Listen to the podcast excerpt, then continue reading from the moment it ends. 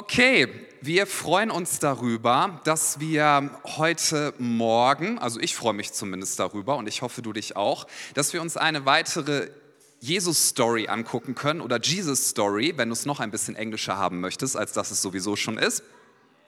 Wir wollen direkt reinschauen in ähm, Geschichten über Jesus. Ich liebe das fast am allermeisten, wenn ich über solche Geschichten predigen darf, weil da kann man so richtig eintauchen. Und diese Geschichte, die ich für heute auf dem Herzen habe, die habe ich mit folgendem Wort überschrieben und das Wort heißt Vertrauen. Vertrauen. Vertrauen ist was Wunderschönes, wenn du merkst, Menschen vertrauen dir und du kannst Menschen vertrauen. Es ist was sehr, sehr krasses, wenn Vertrauen missbraucht wird und wenn, wenn Leute dich verletzen, wenn sie auf dem Vertrauen, was du ihnen gegeben hast, rumtrampeln. Das kann ganz, ganz tief sitzen, oder? Vertrauen ist etwas sehr Schönes, wenn wir merken, es wächst und wird größer. Und Vertrauen kann aber auch enttäuscht werden.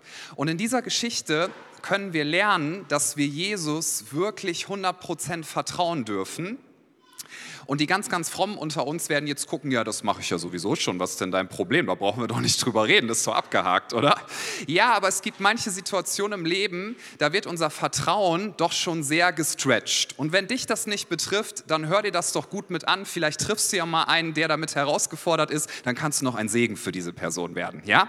Also Vertrauen hat etwas damit zu tun, dass wir, ähm, dass wir manches Mal die Kontrolle abgeben müssen. Vertrauen hat etwas damit zu zu tun, wenn wir über Jesus sprechen dass wir oft Pläne im Leben haben und dass diese Pläne vielleicht nicht in Erfüllung gehen, so wie wir uns das gewünscht haben. Und das werden wir gleich in dieser Geschichte sehen. Wir haben hier zwei Protagonisten.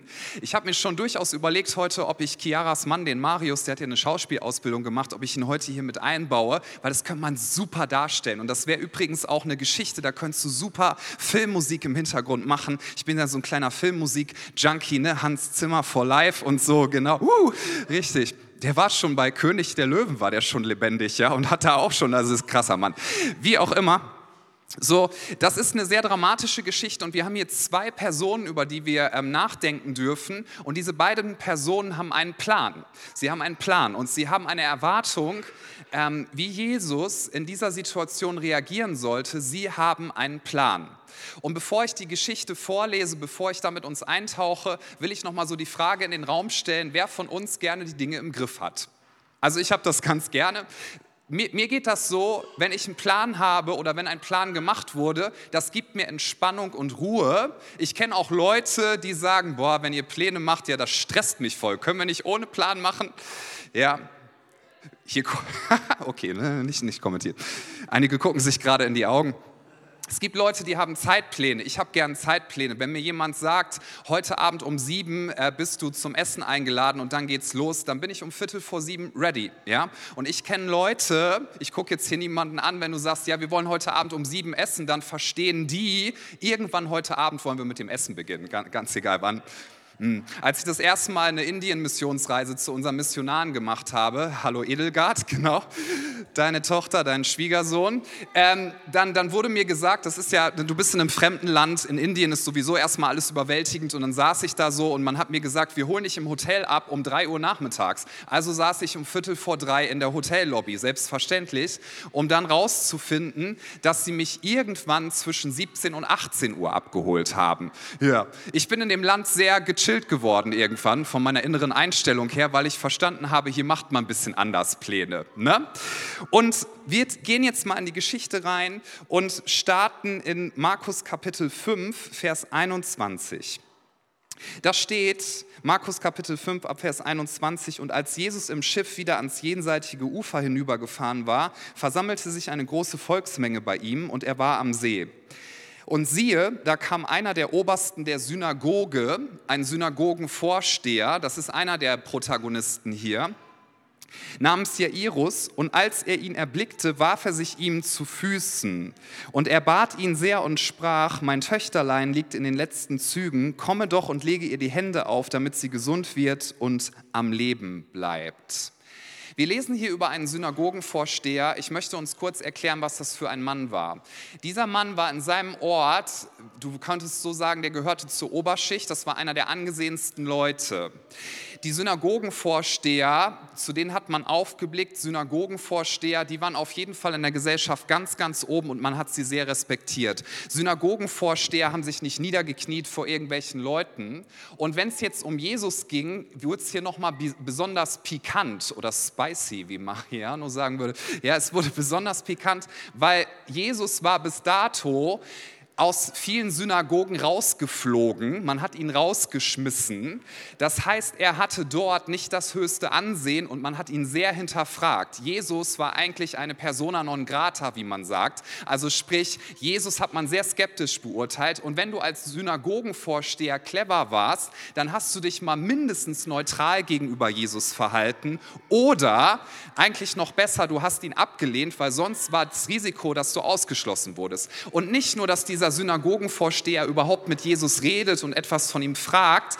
Dieser Synagogenvorsteher kommt zu Jesus und ich meine, wenn sich jemand hinkniet, ja, ich mache das mal kurz, das ist etwas sehr, sehr krasses. Stell dir mal vor, ich komme zu dir und ich knie mich vor dich hin und ich sage, bitte hilf mir. Das ist sehr krass. Das ist das, was dieser Mann macht. Er riskiert sein komplettes Ansehen und er setzt sein ganzes Vertrauen, sein, sein einfach alles, was er hat, darauf, dass Jesus ihm jetzt bitte hilft. Warum seine kleine Tochter ein zwölfjähriges Mädchen liegt im Sterben. Hier die Schlachterübersetzung gibt es ganz gut wieder. Sie ist in den letzten Zügen, sie ist kurz vom Tod. Seine ganze Hoffnung ist, Jesus wird sie heilen. Er wird rechtzeitig in meinem Haus sein, wenn wir uns jetzt beeilen und er wird mein Töchterlein heilen. Und es ist mir egal, was die Leute denken. Es ist mir egal, ob ich mein Ansehen in der Gesellschaft verliere. Es ist mir egal, ob mich Leute kritisieren. Mein Status, alles ist mir egal, denn ich brauche Hilfe von Jesus. Und er kniet sich hin und etwas geschieht, was er wunderbar findet, nämlich, das lesen wir in Vers 24, und er, also Jesus, ging mit ihm und es folgte ihm eine große Menge nach und sie bedrängten ihn. So, der Synagogenvorsteher Jairus hat auf einmal Hoffnung. Sein ganzer Einsatz hat sich gelohnt. Er hat sich vor Jesus niedergekniet, aber er ist immer noch verzweifelt. Und ich kann mir vorstellen, die Jünger, die mit dabei gewesen sind, haben auch verstanden, wir sind jetzt auf einer Mission. Ja, Petrus kann ich mir so richtig vorstellen, mit dem kann ich mich gut identifizieren. So task-orientated, zielorientiert. Und er hat gesagt, okay Jungs, wir müssen jetzt hier durch die Menge, die werden wieder alle versuchen, Jesus anzupacken und so. Die wollen alle an ihn ran. Wir schirmen ihn so richtig ab von den Leuten. Leuten, ja. Aber da war eine große Menschenmenge. Ich weiß nicht, ob du mal im Fußballstadion warst, schon mal jemand gewesen? Komm, traut euch. Ja, genau. Fußballstadien, ganz besonders toll. Ne? Ist einfach eine schöne Atmosphäre. Menschen mit einem Bratwurstbrötchen stehen hinter dir, schmieren dir aus Versehen Senf in die Haare und stoßen. Aber es ist einfach eine tolle Atmosphäre. Ja, genau. Schwitzige Trikots. Ne? Man muss sich immer lange Sachen anziehen und so. Naja, also so eine, so eine Menschenmenge. Nina denkt sich, wir hätten nie ins Fußballstadion gehen. Musst du nicht machen. Ist, ähm, ist gar nicht so toll, wie die Leute immer sagen, tatsächlich. Aber das darf man nicht laut sagen. Überteuert. Okay, kommen wir wieder zurück so, und die gehen durch diese Menschenmenge. Oh, mir fallen so viele Bilder ein. Ne? Bist du schon mal in der, Sch in der Schwebebahn gewesen im Sommer, wenn es so richtig eng ist?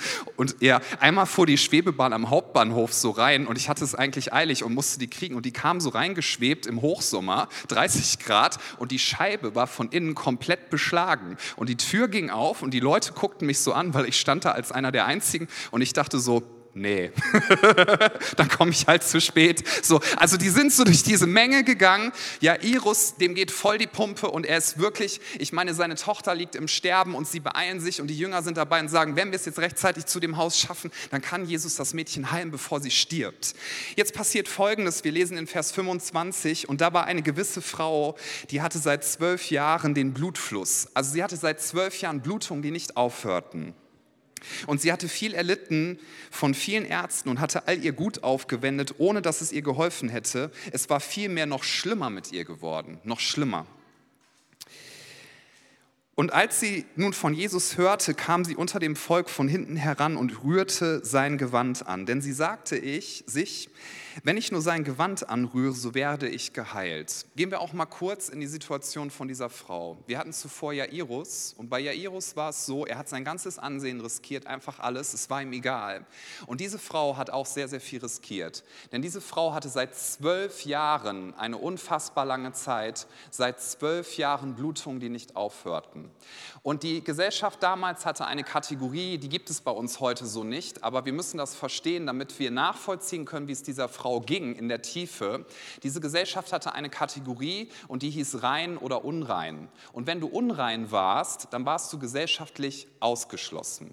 Das kam von den Reinheitsgeboten aus dem Alten Testament. Ich, das haben wir gleich nicht auf der Präsentation, das wollte ich uns ersparen. Ich lese nur einen Vers vor, versprochen. Ja? Danach wirst du entscheiden, ob du jemals wieder in diese Kirche kommst. Nicht Scherz.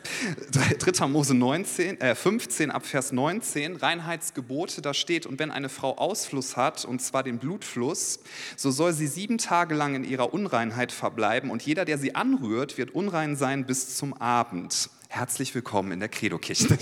genau. Einige so, hey, das war mein erstes und letztes Mal heute. Andere sitzen hier, endlich habe ich eine Kirche gefunden, wo ich hingehöre. Da wird das ganze Wort gepredigt.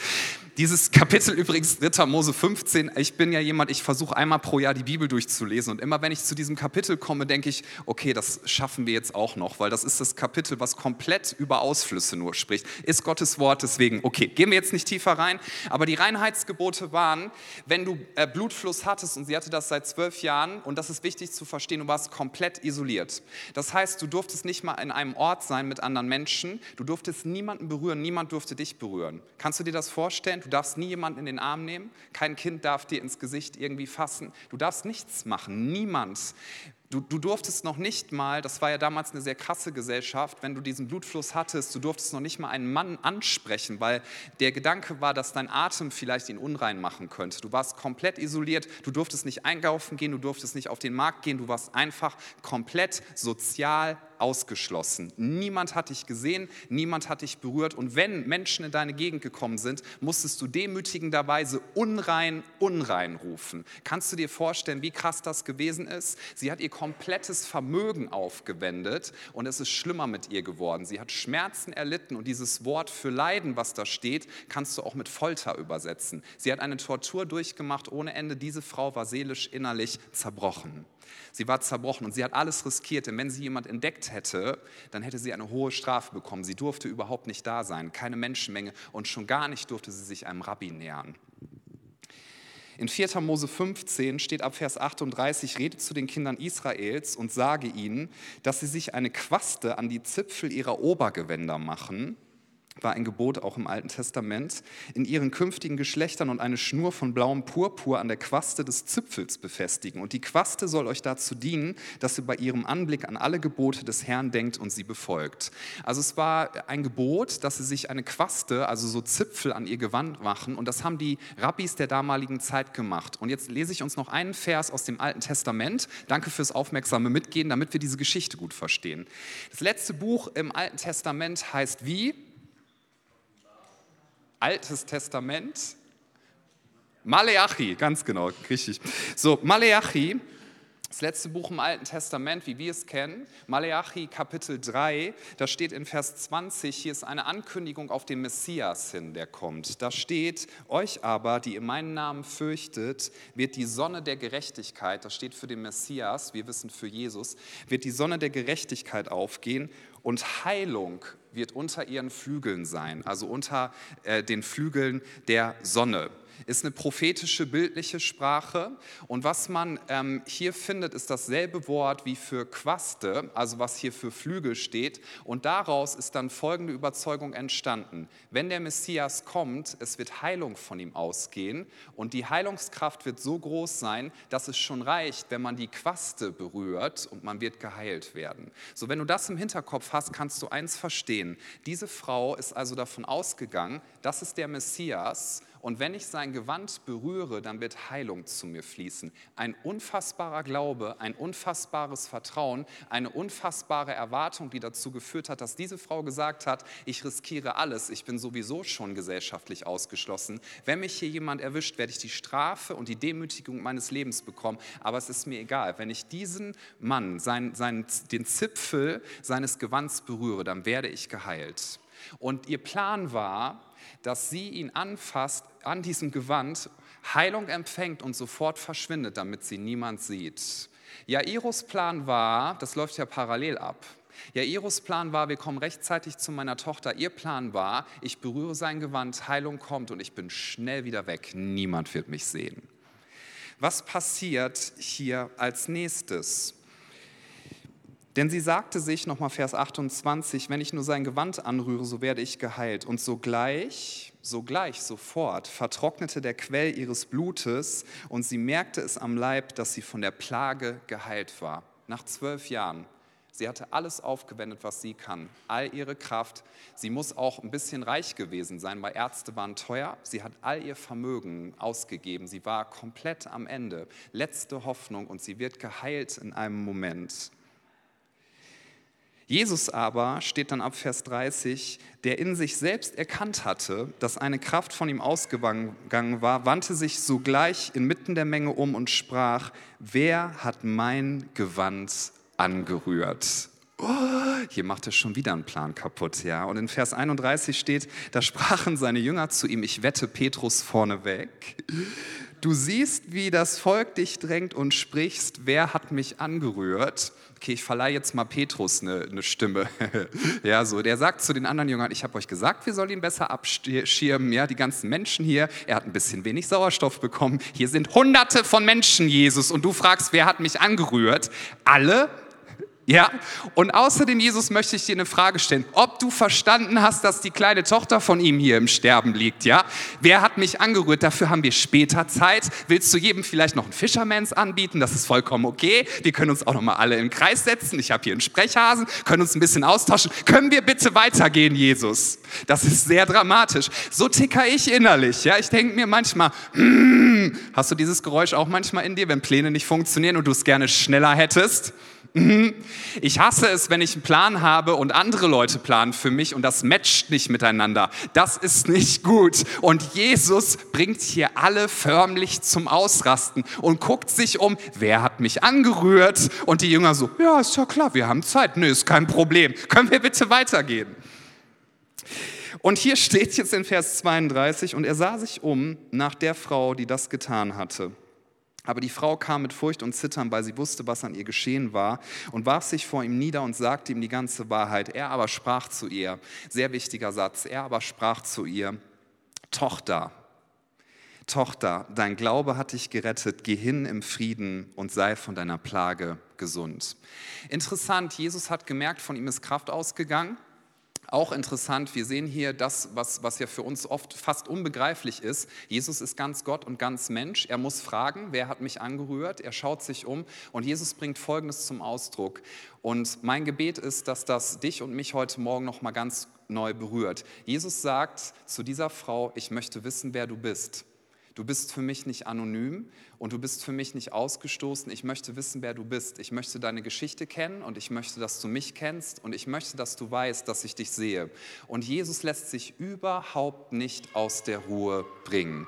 Jesus steht dort und schaut sich um und guckt durch die Menge und sagt, bitte zeig dich, ich möchte wissen, wer du bist. Bitte zeig dich, ich möchte mit dir reden. Bitte zeig dich, ich möchte dir zum Ausdruck bringen, dass du eine geliebte Tochter Gottes bist.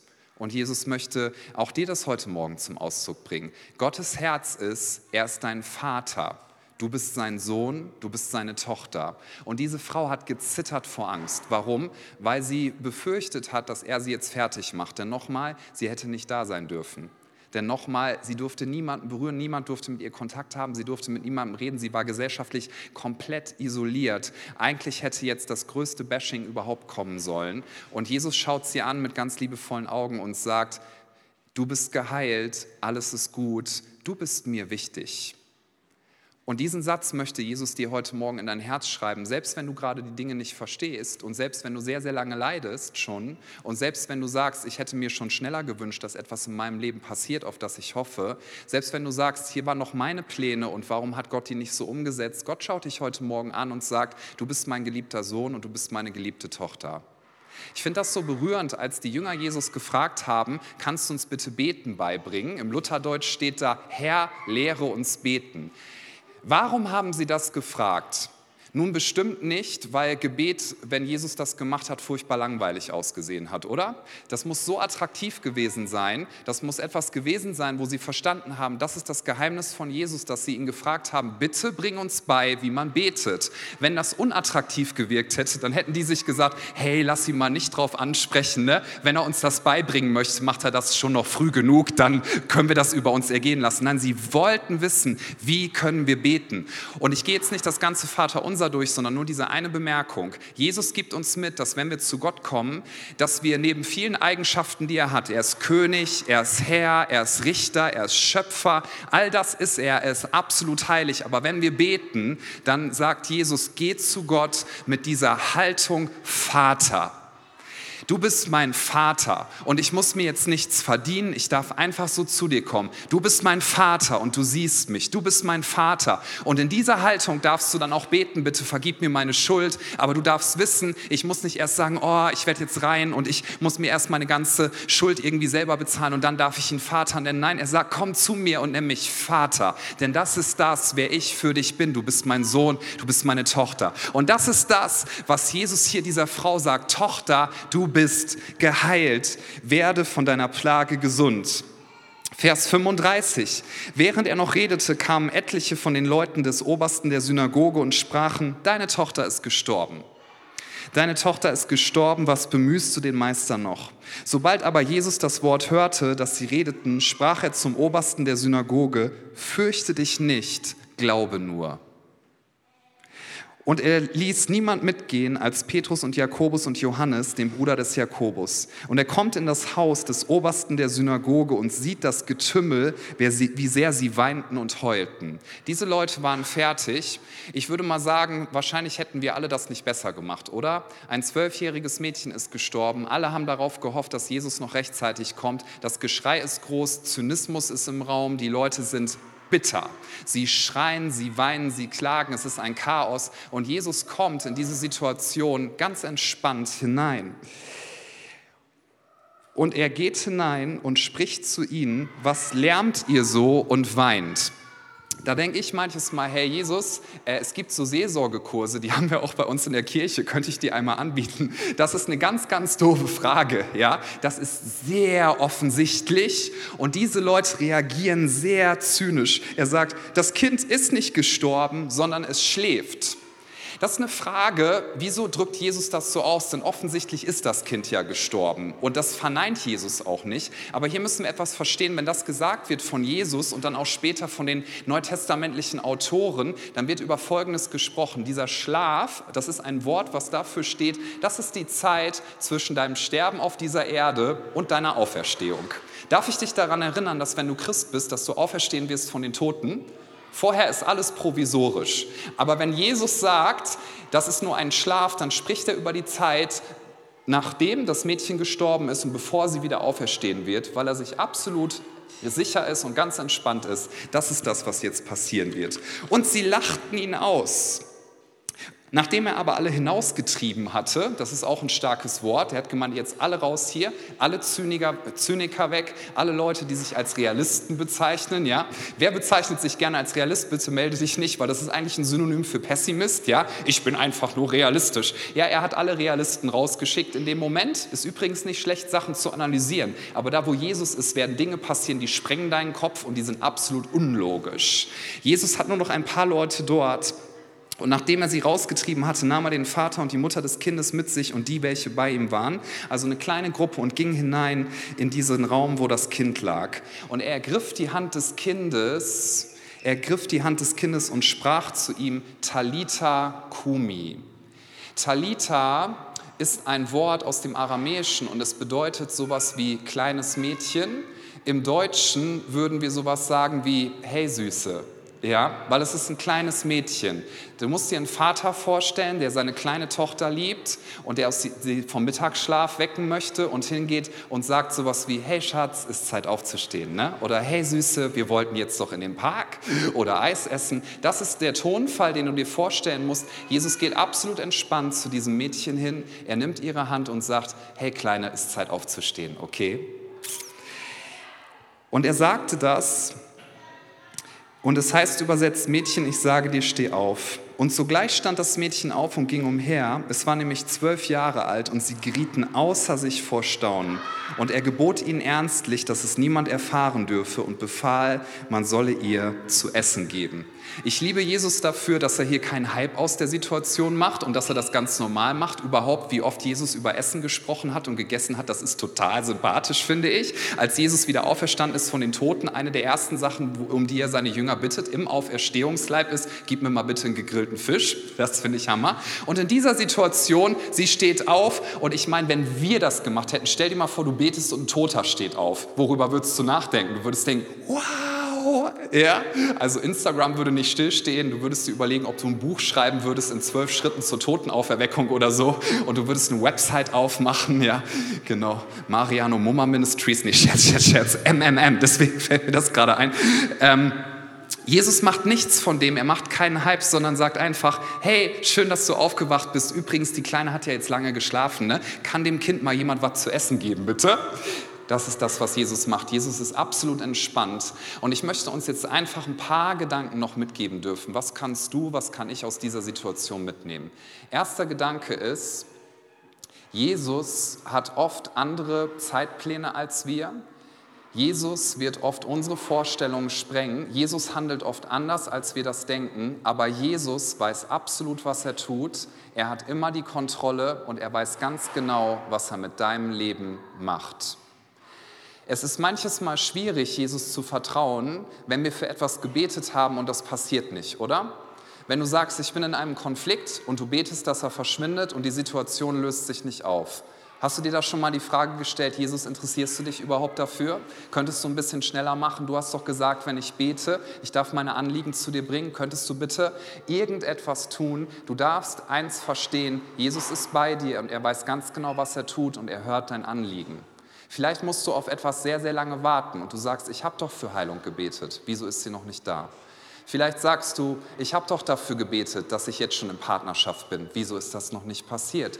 Du sagst, ich habe doch dafür gebetet, dass ich meine Berufung leben kann. Und jetzt sind so viele Umwege und jetzt bin ich hier an diesem Punkt. Ich wollte hier gar nicht sein im Leben. Mein Plan ist anders gewesen. Jesus, weißt du, was du tust? Du könntest sagen, ich wollte an diesem Zeitpunkt schon Kinder haben. Wieso habe ich die noch nicht? Jesus, hast du irgendwie eine Vorstellung, was du hier tust? Jesus hat oft einen anderen Zeitplan, aber Jesus schaut dich ganz liebevoll an wie diese Frau und er sagt, ich liebe dich und du darfst zu Gott kommen und du darfst sagen, ich bin seine geliebte Tochter, ich bin sein geliebter Sohn. Jesus sieht dich und Jesus hat manchmal einen anderen Zeitplan, aber er weiß ganz genau, was er tut und er liebt dich so sehr.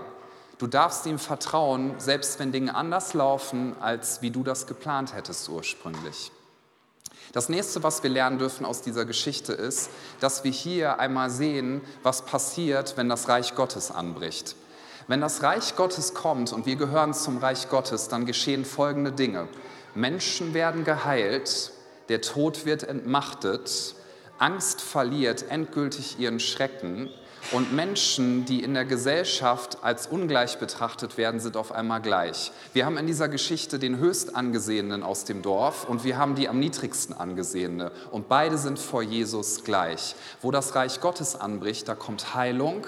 Menschen werden in ihrem Wert wieder so hergestellt, wie Gott sich das gedacht hat. Und es gibt keine Unterschiede mehr zwischen Menschen. Da, wo das Reich Gottes anbricht, kommt totaler Friede. Jesus hat dieser Frau zugesprochen, Friede sei mit dir. Und damit meint er nicht nur ein billiges Gefühl von, oh, alles ist chillig, sondern er meint komplettes Shalom, das ist das Wort in der Bibel, komplettes Wohlergehen, unendliche Freude. Das ist das, was Jesus zuspricht. Das dürfen wir aus dieser Geschichte lernen. Was du dir aus dieser Geschichte auch mitnehmen darfst, ist das Folgende. Das habe ich vorhin schon mal kurz skizziert. Bevor wir in die Ewigkeit gehen, ist alles provisorisch.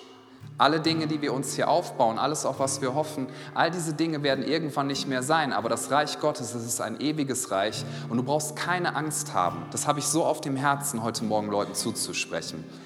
Ich habe in meinem Leben schon oft die Erfahrung gemacht, dass Dinge sehr anders gelaufen sind, als ich sie mir vorgestellt habe. Sehr, sehr, sehr anders. Und ich habe festgestellt, dass in den Situationen, wo ich das Gefühl habe, jetzt geht es gerade am meisten schief, das darf doch so nicht sein, dass Jesus in diesen Situationen und in dem größten Schmerz dir am allermeisten begegnen kann. Wo das Reich Gottes ist, da dürfen wir Hoffnung haben, dass alles gut wird. Und wo das Reich Gottes ist, wenn du zu Jesus gehörst, darf ich dir auch Folgendes heute Morgen nochmal mitteilen. Deine Heilung kommt. Du wirst gesund werden und zwar vollständig. Ob die Heilung eintritt vor deiner Auferstehung oder danach, das kann ich dir nicht sagen. Aber eins darf ich dir sagen, deine Heilung kommt. Und wir werden nicht aufhören damit, dass wir schon vor der Auferstehung von Menschen, dass wir beten, dass wir Hände auflegen und dass wir sehen werden, das habe ich schon so oft gesehen und wir werden es auch in der Zukunft sehen, daran glaube ich, dass Menschen geheilt werden. Aber jede Heilung ist nur temporär und jede Heilung wird wieder verschwinden. Aber eins darfst du wissen, deine Auferstehung kommt und dann wird vollständige Heilung da sein. Alles wird wieder gut sein. Und wenn du gerade denkst, ich habe etwas verpasst im Leben, wenn wenn du gerade denkst, etwas ist nicht eingetreten, deswegen kann Gott seinen Plan nicht mit mir ausüben, dann möchte ich dir eins sagen. Du dienst einem Gott, der seinen Sohn Jesus Christus auf die Erde geschickt hat. Er ist an einem Kreuz gestorben und er ist wieder auferstanden den, von den Toten. Und für Jesus ist der Tod so harmlos wie ein Mittagsschlaf. Wirklich, das ist für ihn eine Kleinigkeit, was für uns so erschreckend ist. Und wenn du sagst, ja, aber ich fühle mich so isoliert, ich fühle mich so einsam, ich weiß nicht, was ich machen soll. Jesus sagt dir heute Morgen, ich bin bei dir und du darfst meinen Plänen vertrauen, selbst wenn du das Gefühl hast, hier geht gerade alles schief und ich habe es verbockt oder mit meinem Leben kann nichts mehr werden. Jesus ist heute Morgen hier und er sieht dich. Und ein letztes noch, einen letzten Gedanken möchte ich noch sagen. Jesus hat durch diese Geschichte etwas zum Ausdruck gebracht, das ist so wichtig für uns als Christen zu verstehen, wenn wir in einer Kirche zusammen sind. Wir kommen oft in Gottesdienste, das geht mir auch so, und wir haben ganz genau einen bestimmten Gedanken. Ich wünsche mir Heilungskraft. Ja? Ich wünsche mir, dass in dem Ganzen, wo ich in meiner Seele zerrüttet bin, dass ich Kraft finde. Oder ich wünsche mir körperliche Heilung. Oder ich wünsche mir, dass Jesus mir heute Morgen sagt, in welche Richtung ich gehen soll. Oder ich wünsche mir, dass Jesus mir heute Morgen neue Hoffnung gibt für meine Ehe. Oder was auch immer es ist. Wir kommen oft in Gottesdienste, in Gebetsveranstaltungen und sagen, genau das wünsche ich mir. Und ich darf dir sagen, Jesus gibt von Herzen gerne gerne und du wirst das immer wieder erfahren. Aber weißt du, was er sich noch viel, viel mehr wünscht? Im Verweis auf Gott, deinen Vater, das ist das, was Gott dir sagt. Ich wünsche mir nicht nur, dass du zu mir kommst, um etwas zu konsumieren, sondern ich wünsche mir, dass du mich kennst und dass du verstehst, ich bin dein geliebter Vater und du bist mein Sohn und du bist meine Tochter. Jesus möchte zum Ausdruck bringen, dass wir nicht einfach nur in Veranstaltungen gehen sollen, um zu sagen, hey, wenn ich jetzt in den Lobpreis gehe, bitte gib mir ein gutes Gefühl. Hey, wenn ich in diesen Gottesdienst gehe, bitte gib mir Kraft für die nächste Woche. Wenn ich jetzt in diesen Gottesdienst gehe, bitte gib mir Heilung, damit ich ein bisschen weiter durchhalte. Wenn ich jetzt in diesen Gottesdienst gehe, bitte gib mir eine neue Prophetie, dass genau das kommen wird, was ich mir von Herzen wünsche. All diese Dinge dürfen ihren Platz haben, aber Gott wünscht sich am allermeisten eine Herzensbeziehung zu dir, dass du sagen kannst, mein geliebter Vater, ich möchte dich kennen, ich möchte dich anbeten, ich möchte dich preisen, mein Leben Leben lang, egal ob mein Leben so funktioniert, wie ich es mir ausgemalt habe, egal ob meine Zeitpläne funktionieren oder ob du eine ganz andere Vorstellung von dem hast, was passieren wird. Gott, ich will dir vertrauen, ich werde dir vertrauen und das ist eine sich festlegende Entscheidung und Liebe. Das ist das, was Gott sich von Herzen sehnt, wonach er sich nach Herzen, von Herzen sehnt. Heute Morgen, dass er dir sagt, du darfst zu mir kommen und ich sehe dich und du bist nicht anonym. Bitte mach dich, das ist Gottes Einladung an dich, bitte mach dich verletzlich, bitte zeig deine Schwächen, bitte zeig, wo du wirklich stehst, denn dann kann Heilung kommen und ich kann dich ganzheitlich wiederherstellen. Darf ich uns bitten, dass wir zusammen aufstehen?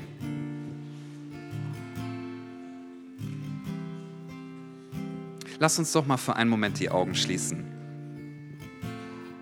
Jesus, ich danke dir, dass du hier bist und ich danke dir, Gott, dass du mit deinen Augen durch diesen Raum schaust und dass du jeden von uns hier siehst.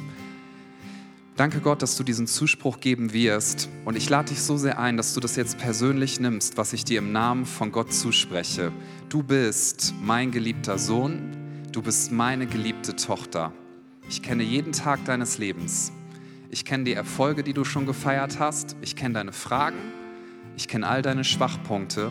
Ich kenne die Punkte, wo du dich so schlimm isoliert fühlst, wo du das Gefühl hast, wenn das jemand sehen würde, wie einsam ich mich manchmal wirklich fühle, Das wäre so demütigend. Und Gott sagt, du bist niemals alleine. Ich bin bei dir und ich halte dich in meiner Hand. Jesus hat gesagt, ich werde dich nicht verlassen. Ich bin bei dir jeden Tag bis ans Ende der Welt. Er ist mitten in deiner Situation. Und während wir die Augen geschlossen haben, möchte ich fragen, ob jemand hier ist heute Morgen, der sagt, ich möchte gerne mein ganzes Leben in die Hand von Jesus Christus legen. Ich möchte aus der anonymen Masse hervortreten und sagen, Jesus, ich habe verstanden, dass du mich liebst. Ich verstehe, dass du alles für mich getan hast. Ich möchte mit diesen religiösen Selbsterlösungsversuchen aufhören. Ich möchte aufhören damit, dass ich mich selber irgendwie mit Wert versehe. Ich möchte aufhören damit, dass ich selber irgendwie gegen die Angst vor der Vergänglichkeit kämpfe, sondern ich lege das jetzt alles nieder und sage, Jesus, ich gebe die Kontrolle ab.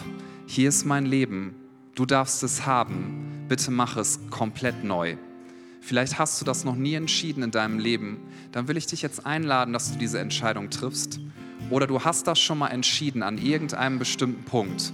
Aber durch viele Sachen, die passiert sind, bist du irgendwie davon weggekommen und du versuchst eigentlich aus eigener Kraft dein Leben zu leben, aus eigener Kraft dir zu sagen, dass alles gut ist. Und du merkst, du kriegst diesen göttlichen Frieden, diesen Shalom nicht. Und wenn du sagst, egal ob zum ersten Mal oder du möchtest das jetzt nochmal neu bekräftigen, Jesus, hier bin ich ich sage dir, ich brauche dich, ich identifiziere mich mit dir, bitte vergib du mir und bitte schenk du mir neues und ewiges Leben.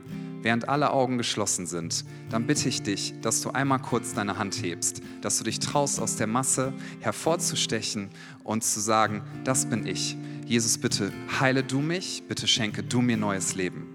Wenn das deine Entscheidung ist, dann ganz, ganz herzliche Einladung und Ermutigung, dass du dich jetzt meldest. Denn die Bibel sagt, dass Jesus diese Entscheidung sehr, sehr wichtig und sehr, sehr ernst nimmt und dass er unser Leben neu macht. Dankeschön. Gibt es noch jemanden, der sagt, das möchte ich heute Morgen entscheiden? Ich möchte dir noch einen kurzen Moment dafür geben. Dann lade ich uns ein, dass wir jetzt unsere Augen wieder öffnen. Wer sich gemeldet hat, kann die Hand wieder runternehmen. Und wir beten jetzt ein Gebet zusammen, das sehen wir hier gleich vor, vorne an projiziert. Da bringen wir zum Ausdruck, dass wir Jesus von ganzem Herzen vertrauen, dass er uns liebt. Und wenn du gerade in einer herausgeforderten Situation bist, bete das doch ganz besonders intensiv mit, dass du sagst, egal was ist, Jesus, das steht fest und dem werde ich vertrauen. Wir beten zusammen, Jesus, ich weiß, dass du mich liebst. Es gibt nichts, was ich tun könnte, damit du mich mehr liebst und durch nichts, was ich tue, würdest du mich weniger lieben. Du bist für mich gestorben und auferstanden. Ich glaube an dich. Du bist mein Gott, mein Retter und mein Herr. Bitte schenke mir die Vergebung meiner Schuld.